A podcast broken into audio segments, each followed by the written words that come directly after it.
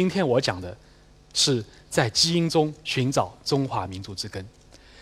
那大家知道，我们中国有很多很多的民族，中华民族里面有苗族、有汉族、有壮族、藏族、维吾尔族、哈萨克族，这些民族都被叫做中华民族。他们是不是都一样呢？我们有没有共同的根呢？这个问题很难回答。我们要从基因中去寻找答案。我们研究的是我们的历史，中华民族的历史。研究历史必须要有三个窗口：基因可以研究人和人之间关系、群体和群体之间关系；历史上面的不同的民族和现在民族之间关系，我们都可以通过基因来验证。而化石呢，我们就可以研究我们的祖先在哪里，他们曾经住在什么地方，他们。从什么地方搬到什么地方，这些路线怎么走的，我们都可以从他们留下的化石中去研究发掘。我们也可以从文化上面去研究古代的事件为什么发生，有什么原因？有为什么我们从一个地方住得好好的要迁到另外一个地方？有可能是心理的、社会的，甚至宗教的原因在里面起作用。那我们要研究的历史。研究我们的根源，民族的根源，最重要的还是遗传学，要从基因组里面去寻找答案，看看我们的祖先到底根源在哪里。而基因组是个很复杂的东西，它里面有不同的遗传成分，有不同的遗传模式。我们大部分的基因在常染色体上，普通的染色体都是成对成对存在于我们的细胞里的，有一条来自于你的母亲，一条来自于你的父亲。所以，他们的传递方式是双系遗传的，父亲和母亲的特点共同结合在一起，才造就了你的身体。那还有一种遗传模式、遗传物质呢？它是父系遗传的，非常特别，只有男人有，而且男人只有一条，这叫 Y 染色体。所以，每个人的 Y 染色体，当然女生没有啊，男生的 Y 染色体来自于你的爸爸，你爸爸的 Y 染色体来自于你爷爷。再往上追，来自于你爷爷的爷爷的爷爷的爷爷，一直可以追上去。所以这条 Y 染色体就跟我们家族的传递方式是一样的，跟姓氏的传递方式是一样的，所以是你们家的传家宝，对不对？所以每个男人都有都有传一个传家宝。那所以我们根据 Y 染色体的序列的差异，就可以算出每两个人之间分开了多少代，到底。两个人是五十年前是一代呢，一家呢，还是五百年前是一家，还是五千年前是一家？我们只要看看你的 Y 染色体的序列差开多远，我们就可以计算出来。然后把所有的人都可以画在一棵树上，全世界男人就画在可以画在这样一棵 Y 染色体的进化树上。这个进化树的根呢，就植根在非洲。然后在大约七万年前的时候。有一个分支分出了非洲，形成了非洲之外的所有的人。如果把这个 Y 染色体的谱系数放到地球上，把每一个分支在地球上分布的位置画出来，那么就形成了刚才这一张地图。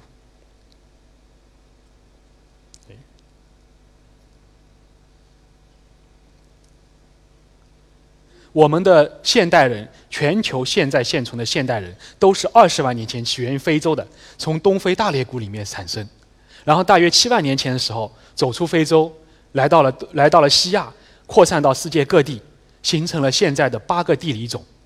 而我们东亚的这个人群，就是我们中华民族所存所处的这一个人群呢，是大约三万年前才形成的。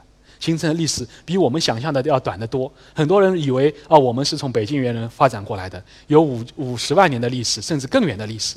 但实际上根本不是这么回事。我们发现我们的基因没有这么大差距，我们跟其他地方的人也没有那么大差距。我们不是猿人的后代，我们跟大家一样都是智人的后代。那到了东亚以后呢，我们里面的人群呢，渐渐的分散开来，分成了不同的族群。从语言上，我们可以把东亚的人群分成九个语系，也是九个族群。这九个族群里面最重要的族群，在中华民族里面占比最多的族群呢，有四个：满蒙，也被叫做阿尔泰语系；汉藏族群，也叫汉藏语系；苗瑶族群，也叫苗瑶语系；还有侗傣族群。这四个族群呢，是占有我们五十六个民族里面大部分民族的部分。那这些族群呢，我们从 Y 染色体上看，它们都有很相近的、相似的 Y 染色体，所以它们都是同根的。而根据它们 Y 染色体差异，我们就可以计算出来：哦，原来这些民族呢，都是大约两万年前走进从云南进到中国境内，然后渐渐的扩散开来，到中国的各个地方，后来形成了不同民族的基础。但是，到到达中国某各个地方、各个地区的时候，这些群体还不会形成民族，民族是后来。文化形成了，文明形成了以后，再渐渐的凝聚形成的族群。这跟一个特殊的地理地质事件有关，就是冰川期的结束。大家知道，冰川期冰河世纪，全球处在一片冰雪之下，除了热带地区以外，像中国的大部分地区都非常的寒冷。南京的气温可能比北京还低，平均温度都比现在低下八度甚至更多。所以在这样一个环境下，地球上生长的植物非常的稀疏，那吃植物的动物也非常少，所以人类的粮食来源非常的少，全球的人口也非常少，在人非常少的情况下，不可能产生文化，不可能产生文明，不可能演变成民族，所以直到一万两千年前冰川期结束了，那全球的动植物开始繁盛起来，所以。全球的人类的食物就变多了，那人类就拼命吃、拼命生、拼命的繁殖，所以到了一万一千年前，全球的人口开始膨胀。到了因为人多了，他就会发明各种各样东西，所以到了一万年前的时候，西亚和东亚的农业产生了，农业起源了，粮食更多，人就变得更多，这是一个迅速的正循环的过程，正反馈的过程。所以他们这个人多了以后。这个里面的聪明人也就变得更多，聪明人变得更多，他发明东西继续变，继续增多，就到了九千年前就进入了新石器时代。新石器时代积蓄了一定时间以后，很多人就在不同的农业区就聚集成了文化圈。这文化圈呢，每个文化圈里面就是就是每一个民族集团的发源地。再积蓄了一千年，大约到了七千年前。四大文明古国就渐渐的诞生了，所以这就是一个自然的规律。天就是气候变了，地农农业才会产生，农业产生了以后，人也就是文明才会产生。所以我们古话说，《道德经》里讲“人法地，地法天”，就是这个道理。那有了农业，才会有文明。所以中国的文明有几个源头呢？有几种农业的起源地，就有几个文明的源头。中国主要的农业的起源地有两个，一个就是太阳照在桑干河上，桑干河，所以这是中国的一个文明的主流。小米长期以来是北方的重最重要的农作物，当然还有黄米，但是黄米的产量比小米小得多。北方不是种麦子的嘛？麦子起源于西亚，直到四千多年前才传到中国。所以并不是中国原产的东西。除了小米以外，还有一个农业的源头，就是南方的大米，在沅江上产生的大米，大约一万一千年前，在蓬头山文化里面就开始驯化大米、种植大米。当然，浙江也有可能是一个大米的源头，是另外一个另外一种水稻的源头。但是在湖南这个地方，大米的种植和驯化是非常明确的一个过程。那这些作物传到了中国各地以后，在不同的农业区、不同的耕种区域里面，就渐渐地凝聚成了不同的文化集团。在长江的上游、长江的中游，形成了高庙大溪一系列的文化文化圈、文化系列；在长江下游，形成了从河姆渡、马家浜、松泽、马桥为的文化系列、文化谱系。在黄河的中游形成了仰韶系列的文化谱系，在黄河下游形成了大汶口、龙山系列，还有一个非常重要，在辽河流域，中国的东北，形成了从兴隆洼到红山到夏家店的一系列的这文化谱系。所以中国的文化新石器时代文明起源的时候，主要是这五个区系，五个区系就形成了不同的民族的发源地。后来到了当时呢，各个民族的文化差异非常大的。后来到了大约五千年前的时候，种小米的族群和种大米的族群，在一个重大的历史事件里面融合在了一起，就形成了我们中华民族。所以中华民族在那个时候就开始已经融合了，是小米文明和大米文明融合在一起形成的。这融合的过程是怎么造成的呢？实际上，融合的过程是因为战争，是因为文化的交流，因为战争，而这些过程呢，都需要有首领的领导。所以，我们的这个民族的集团里面的首领，远古的首领早就已经存在了。我们在基因组里面也发现了这些端倪。这个故事还得从 Y 染色体开始讲起。我们在中国的所有的男人的 Y 染色体基因里面发现，我们所有的人如果构成一颗谱系的话，这颗谱系数里面有一个非常奇怪的现象。大家想一想，古代的一个男人，他如果生了个儿子，那么他的 Y 染色体就传给了这个儿子；如果生两个儿子，就传给传了两份，开始变得越来越不一样。那他的 Y 染色体要传到现在还被人检测出来，被我们检测出来，那么他要每一代都生儿子才能传到现在。这实际上是个很难的事情，特别是对于普通老百姓来说，每一代要生儿子，生上几百代，一直传到现在是非常困难的。所以在我们这个谱系数上，一般来说看到每一个谱系都是单线一直传下来的。